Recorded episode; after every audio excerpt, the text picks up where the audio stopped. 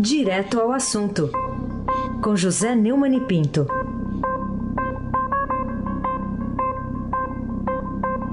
Oi, Neumani, bom dia. Bom dia, Raíssen Abac, o craque. Bom dia, Carolina Ercolim, tintim por tintim. Bom dia. Bom dia, capitão Afrânio Aragão, ah, Afrânio Vanderlei e seu pedalinho. Vê se consegue tirar o eco para mim, por favor. É, bom dia, Diego Henrique de Carvalho. Bom dia, Moacir Biasi. Bom dia, Clã Bonfim, Manuel Alice Isadora. Bom dia, ouvinte da Rádio Eldorado 107,3 FM. Obrigado, Afrânio. Raíssa Abac, o craque. Vamos lá, começando aqui, Neumann, com esses áudios que tem vindo aí esses últimos dias a público do Fabrício Queiroz, ex-PM, ex-assessor do agora senador Flávio Bolsonaro, quando ele era deputado estadual lá no Rio de Janeiro. E é, agora também com citações aí ao presidente Bolsonaro, isso aí vai parar ou você acha que vai trazer novos problemas aí para o presidente? É, é você é, se refere a uma série de de áudios eh, que, aos quais o UOL, através de uma reportagem da Constância Rezende, eh, teve acesso, e neles o, o Fabrício Queiroz, personagem, personagem não, né, protagonista eh, da questão das movimentações atípicas do COAF, que geraram até uma crise. O COAF mudou de nome, mas o Congresso depois manteve o nome e tal. É, tem trazido, né? É, eu não posso, eu não sei. É, a reportagem não diz quem é a fonte. Teoricamente, alguém que entregou e pediu é, o famoso sigilo da fonte. Me parece muito coisa armada pelo próprio Fabrício, ou seja, essa coisa não vai ter fim. E ela é, chama a atenção né, para a ação solerte e bastante é, irrealista do próprio presidente Bolsonaro do presidente do Supremo Tribunal Federal, Dias Toffoli, e, e de Gilmar Mendes, ministro do Supremo Tribunal Federal. O presidente Bolsonaro, evidentemente, fez um acordo eh, com o ministro Toffoli, pelo qual o ministro Toffoli, de uma forma absurdamente anticonstitucional e despudurada, eh, baixou um decreto proibindo que o senador Flávio Bolsonaro, o, o filho primogênito 01 é, do Bolsonaro é, continue respondendo à investigação do Ministério Público é, do Estado do Rio, é, que objetiva é, descobrir um caso de rachadinha, né, que o, o, antigo deputado estadual pela LEG e outros, né, inclusive o presidente da LEG, o André Ceciliano do PT, é, praticavam uma, um, um ilícito terrível, que é contratar funcionários aí a base de 10 mil reais por mês e ficar com 80%, 90% de salário, eh, dando apenas 10% para o cara ser cúmplice. Né? Ah, não há por que segurar uma, um inquérito desse. No entanto, o, o, ministro Gilmar Mendes, aliado agora, aliás, há bastante tempo do TOP, eh, também eh, esticou essa, essa blindagem, ela atinge na prática o próprio Fabrício de Queiroz, que ainda não foi deposto no Ministério Público Estadual do Rio. É.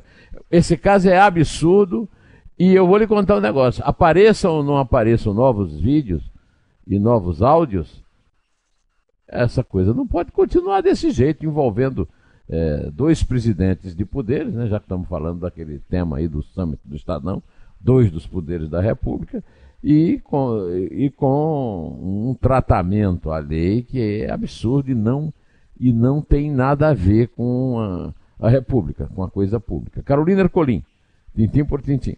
Neumani, a gente acabou de falar aqui sobre essa proposta do ministro Dias Toffoli, né, para barrar a prescrição de pena enviada lá ao Congresso. O que, que, você achou dessa ideia nesse interim, né, de se retomar o julgamento é, que vai decidir sobre a prisão após condenação em segunda instância? Eu estou falando aqui de um lugar muito próximo do banheiro. Eu vi quando você deu essa notícia. É, e eu tive que ter uma grande é, perseverança para não ir ao banheiro vomitar. O senhor Dias Toffoli é realmente o, o, o maior dos enganadores da história da República a assumir um cargo importante como a presidência do Supremo. O Supremo está fazendo ignomínia. O, o, o Supremo está colocando o Brasil no lixo do mundo quando usa essa, é, essa, esse, voto pela impunidade que deve vencer no dia 7, quando for feita a contagem final dos três votos que faltam. Aí ele vem e propõe um, um projeto para a Câmara. É, primeiro, é, ele não tem nada que propor esse tipo de projeto para mudar o Código Penal, para acabar com a prescrição, esquecendo uma coisa fundamental. Mas ele é analfabeto, ele não passou em dois concursos para juiz, ele não sabe de nada. Eu, que sou analfabeto jurídico, sei. A prescrição não é um privilégio do réu. A prescrição é uma forma de cobrar é, do Estado uma ação efetiva no processo. Então ele está querendo, ao mesmo tempo, livrar a cara dele e dos parceiros dele, que apostam na impunidade e, e, e nos, é, nos altos honorários dos advogados que pagam, é, que são pagos por esses bandidos, e ao mesmo tempo é, dar ao Estado a, a possibilidade de levar o processo até não mais as calendas gregas, mas até o juízo final. Como lembrou muito bem o Heisen quando você leu essa notícia, Carolina. E a questão da idade? Como é que faz com a idade? É, o cara vai, vai, vai recorrendo, vai envelhecendo, chega um momento que ele não, não, tem, não tem mais idade, mesmo que não, que não chegou à prescrição. Isso é simplesmente lamentável. É uma demonstração do horror que vive o Brasil atualmente em matéria jurídica. Aí se abaque, o craque. Vamos falar do, do mundo animal um pouquinho agora? Eu queria falar do, do mundo animal, um, um vídeo aí em que aparecem hienas e um leão. E aí, Neumann, está sendo atribuído aí ao filho 02 do presidente esse vídeo aí em que compara o presidente leão com as hienas o cercando. Isso aí ajuda a governabilidade? Ô, oh, pede aí pro Afrânio, por favor, tocar o, o, o, o áudio do vídeo das hienas e do leão, porque é muito engraçado.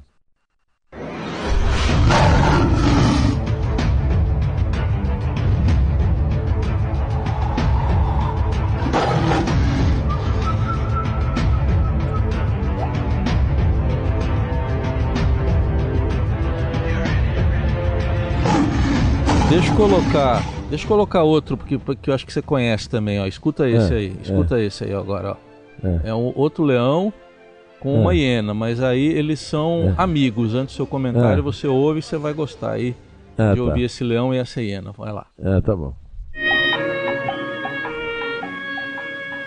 Este cantil já secou tanto que até tem teias de aranha, Ipe. Ora, anime-se, Hardy. Este deserto deve ter água em algum lugar. Eu sei que morreremos de sede antes de encontrá-la. Oh, dia, oh, azar! Oh, Espere, volte! Não é água ah, de verdade! Aí é a hiena pessimista e o, é, e, e, e o, o, leão otimista. Eu, eu queria ter colocado o fone aqui no Arthur que está aqui do meu lado para ele ouvir esse áudio aí. Olha aqui, é essa história, é isso aí, é ridículo isso, né?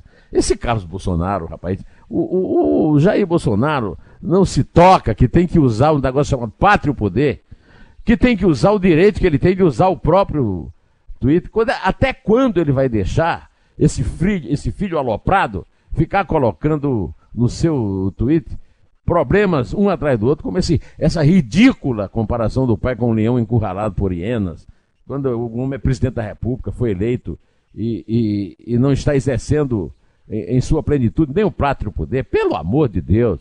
Isso realmente é chocante. Carolina Ercolim, tintim por tintim. Bom, e que tal a nova função de primeiro defensor da instituição a que pertence o STF, né, pelo decano Celso de Mello no episódio do vídeo do Leão? Ele foi bem incisivo em falar que o presidente não é o rei da selva. É, o presidente não é o rei da selva, nem eles, né? Nem os 11 do Supremo. É, o, o, o Supremo não está com autoridade para responder a nada o Supremo está perpetrando um dos maiores absurdos da história do direito internacional.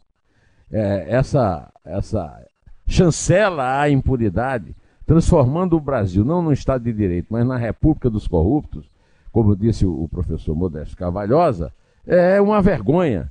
E, e, o decano faz parte dessa vergonha, porque ele vota por essa idiotice, por essa imbecilidade. Agora vem, é imperioso que o senhor presidente da República, que não é um monarca presidencial, como se nosso país fosse absurdamente uma selva, na qual o leão imperasse com poderes absurdos. Ah, vai tomar banho. Que coisa mais ridícula. Que sujeito ridículo. Que supremo ridículo. Que filho ridículo. Que presidente ridículo. O Brasil, pelo amor de Deus, não merecia isso. É um absurdo e, e eu fico aqui é, realmente é, chocado, viu? Carolina Ercolim. Tintim por tintim.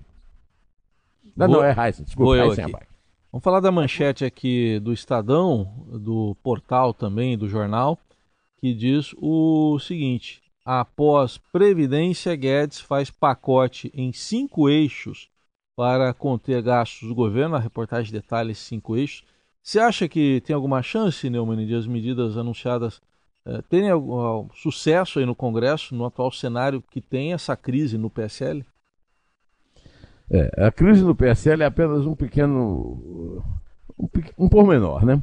Porque, na verdade, o, o governo está comemorando, nós todos estamos comemorando, temos uma reforma da Previdência, mas há uma discussão sobre uh, essa reforma, qual foi, afinal, a economia que ela terminou, a qual ela terminou chegando.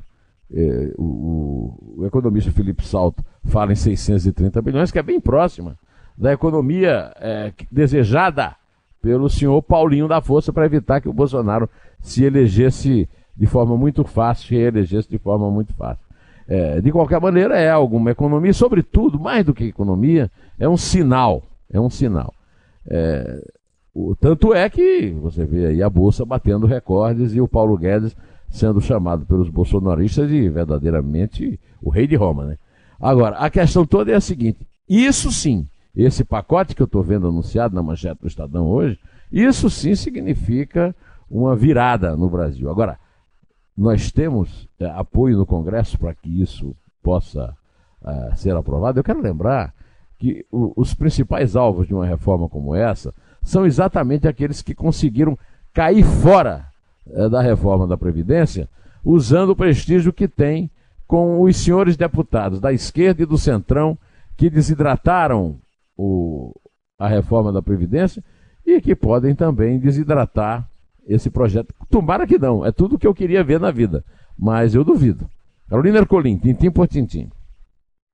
Bom, é, vamos falar um pouquinho sobre o rei Arthur. É, você esperava que ele confessasse tão rapidamente, né, após a prisão, sua participação na compra da escolha do Brasil para sediar a Olimpíada do Rio em 2014? É, o empresário Arthur Menezes Soares Filho, o rei Arthur, confirmou o esquema de compra de votos dos delegados africanos na escolha do Rio de Janeiro para a sede dos Jogos Olímpicos de 2016. A informação foi dada no Globo pelos repórteres Chico Otávio e Daniel Biazeto. É, o, o, Arthur foi preso em Miami, sexta-feira, e prestou depoimento depois de fazer um acordo de delação premiada com o Departamento de Justiça dos Estados Unidos, como forma de evitar a deportação de volta para o Brasil. E ele teve participação direta na venda dos votos. E essa é mais uma vergonha com a qual nós temos de lidar.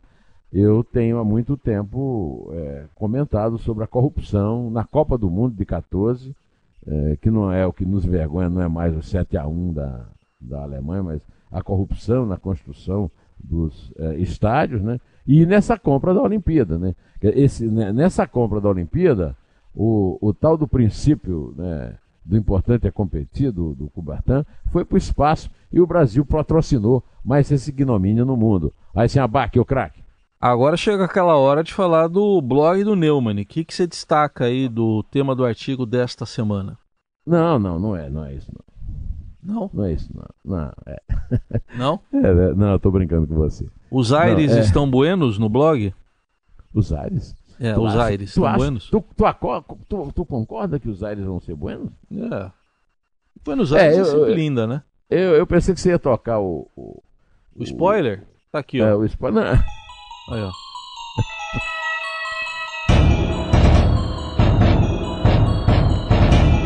Carolina, Carolina tá morrendo de ciúme. É. Eu? É, você que, você é que é a dama do spoiler. Ah, mas vai ter outro pra mim daqui a pouco. É um artigo chamado Equívocos, é, Argentina, Brasil e Chile, Equívocos à parte. Eu me refiro à questão do, do, do, dos protestos no Chile, e apesar da, da, do grande esforço feito por, um, por líderes aí da oposição, isso não será transferido para as ruas do Brasil. Não tem porquê, nem tem também porquê é, usar o, o, artigo 142, que aliás não quer dizer é, que autorizará o presidente a fechar o Congresso, conforme o desejo do, do Carlos Bolsonaro, nem o, nem o, nem o Supremo. Em relação à Argentina, é, é, eu quero lembrar que realmente a vitória do Alberto Fernandes e da Cristina Kirchner na eleição presidencial no domingo é, é, excitou né, é, um, um, o botão do Lula livre pelo vencedor. Mas não altera em um milímetro as chances do petista ficar ou sair da cadeia. Eu, eu até fiz um, uma comparação, né? Que é, o efeito é, é, é, similar às prédicas de outro argentino, o Papa Francisco sobre a Amazônia. É nulo. Reproduz apenas a arrogância intolerante do peronismo que tem arrastado o país vizinho do posto que ocupava entre as maiores economias do mundo a seu calvário econômico. E este resulta das consequências do populismo malsão. É, é dado de mais de meio século de erros provocados pela ignorância crassa e pela incapacidade de aprender com as próprias falhas, a não ser para repeti-las e anabolizá-las até o fim dos séculos. Amém. Eu estou corrigindo aqui, que fica, ficam falando que o, o, o, peronismo voltou. Não, o peronismo se instalou na Argentina em 46, quando o Perón assumiu, e 73 anos depois, meu amigo, o, o peronismo nunca saiu é, o peronismo está apenas ocupando o lugar que foi ocupado por outro que tentou usar métodos peronistas e terminou caindo por isso. Agora sim, Carolina Ercolim, tintim por tintim. Vamos falar então sobre o podcast Estadão Notícias hoje, que traz um assunto interessante, faz uma relação entre um time de futebol e a economia brasileira. É, o Estadão Notícias de hoje tem o título Flamengo pode inspirar o governo brasileiro? Perguntando, é o Emanuel Bonfim. Ele me falou ontem que se inspirou num artigo do Fernando Gabeira, que eu citei ontem aqui conversando com vocês. O artigo do Gabeira, por que não o Flamengo? É, é, é, é um artigo realmente brilhante. Ele diz o seguinte: não sou ingênuo a ponto de supor que um país seja simples como um jogo de futebol. Para começar, o esporte tem regras definidas, o campo da política é mais fluido, as próprias regras estão em constante debate mas não é de todo impossível encontrar países em certos momentos históricos onde há um grande esforço no sentido de avançar, romper obstáculos. É, aí, a partir disso aí, o Emanuel é, fez um, um o, o, o, Estadão Notícias, que está de, de, o podcast mais ouvido em notícias do Brasil, que está no ar, é, e cuja, cuja chamada é essa. É muito comum se identificar os maus exemplos da política impregnados na gestão do futebol. Corrupção, corporativismo, e os mais diversos tipos de inconsequências administrativas. O que não significa que há espaço e vontade para transformações redentoras. É o caso do Flamengo, que vive um grande momento dentro e fora de campo. As boas práticas do clube rubro-negro podem servir de referência para um Brasil que teima derrapar nas suas próprias crises políticas, econômicas e de gestão. É, nessa, nessa edição, o Estadão ouviu o colunista Mauro César Pereira, que é rubro-negro, e as editoras do broadcast Silvia Araújo e Elizabeth Lopes. E antes de entregar de volta para a Carolina contar, eu vou é, citar também outro rubro-negro, o Carlos Andreasa, que, da mesma forma que Gabeira publicou ontem no Globo, ele também publicou um artigo hoje no Globo é, a respeito eh, desse desempenho do Flamengo. Segundo o Carlos Andreasa, que se confessa rubro-negro, como eu, Jorge Jesus tem enormes méritos. Nenhum maior do que o de haver entendido a máquina de cérebros que tem em mãos e as possibilidades que essa engrenagem fabuladora lhe oferece. Aí está, pois, a mensagem de esperança que o jogo do Flamengo encarna e projeta sobre e para o Brasil. São brasileiros, mão de obra nacional, os pensadores que se consertam para domar o campo e progredir, seja onde for, e para impor sob o alcance raramente visto da concentração coletiva uma visão de, mesmo de mundo, são brasileiros como Everton Ribeiro, intelectual capaz de abrir uma América à frente num só toque de bola. Aí, para consolo do meu amigo Reis, eu vou terminar com a última frase do Andreasa no artigo. Será campeão? Serão campeões? Não sei. Educam? Sim. É isso aí. Uhum. Tá certo? Tá, Tá certo. consolado? Tá consolado? Tá fechado. Mas já ganhou. É, Não adianta você querer secar dessa vez, viu, Raíssa? tô, tô retribuindo o que você fez ano passado só. É retribuição aqui. Tá certo. Tá bom. Eu aceito, aceito humildemente aqui com a companhia do Arthur, viu? Tá bom. O Arthur, o verdadeiro rei Arthur tá aqui do meu lado, morrendo de rir pra mim. Então vamos contar. É Vamos lá. É dois. É um. Em pé!